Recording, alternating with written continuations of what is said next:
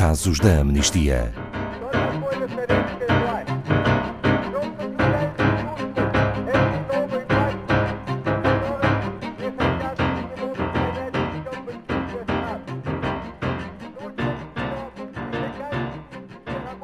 É hoje muito óbvio que as alterações climáticas têm um impacto muito acentuado em questões de direitos humanos, seja no que diz respeito ao direito à vida, à saúde, à alimentação, à água ou à habitação.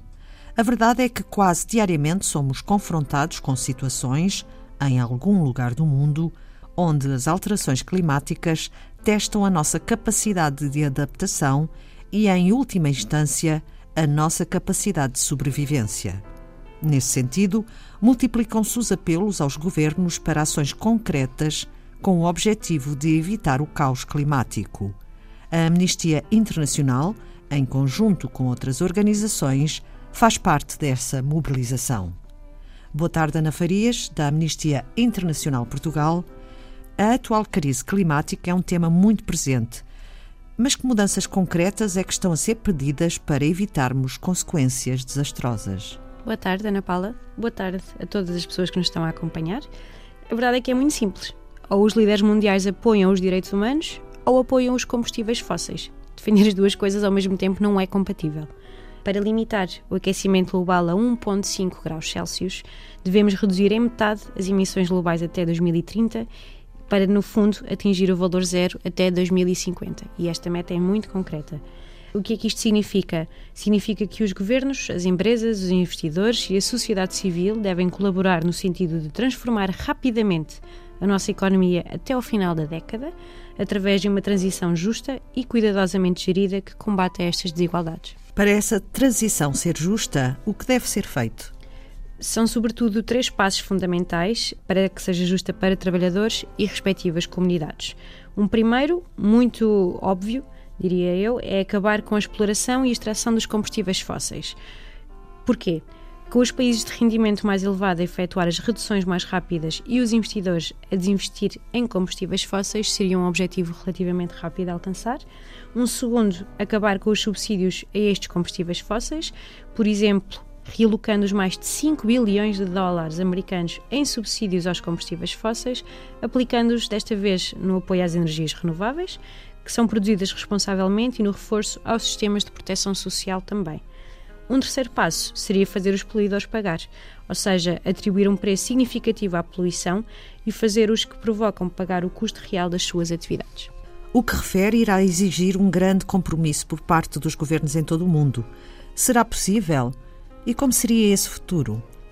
É um futuro que terá de acontecer por uma questão de sobrevivência da espécie humana. É um compromisso que tem de acontecer.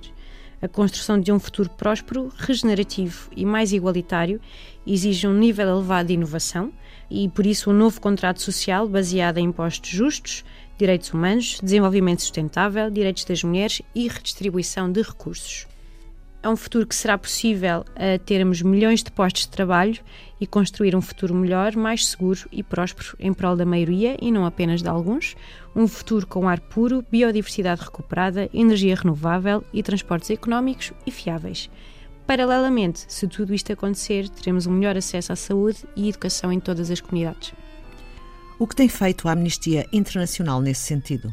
Como temos também vindo a referir, para além das medidas internas que diminuem a nossa pegada ecológica, uh, assinámos uma declaração conjunta com outras renomadas organizações internacionais, que foi apresentada no Fórum Económico Mundial em Davos, durante o mês de janeiro.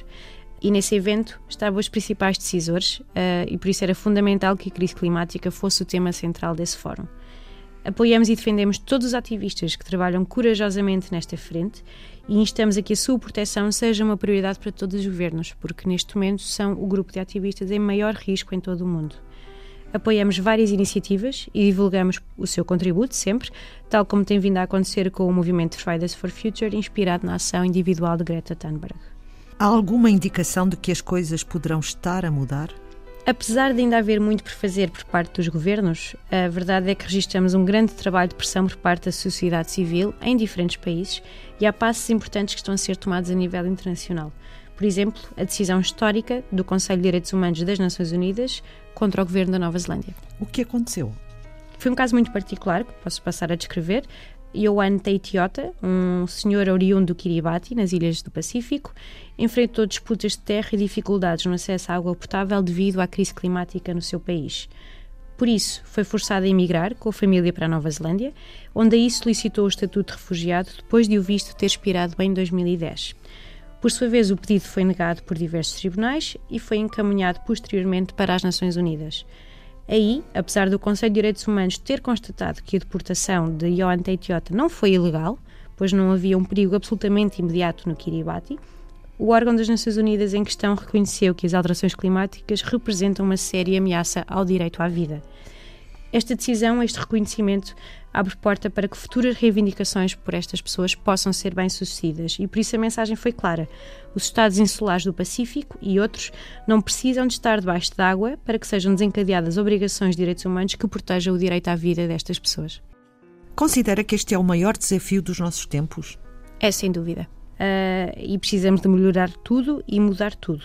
Será preciso muito trabalho em conjunto para exigir ações ambiciosas e de direitos humanos que facilitem uma transição justa uh, dos combustíveis fósseis e para isso temos de nos mobilizar como nunca o fizemos.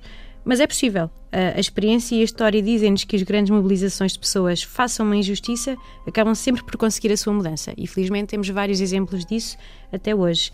E é sempre a esses exemplos que vamos buscar esperança, porque é possível. Obrigada, Ana Farias, da Amnistia Internacional Portugal.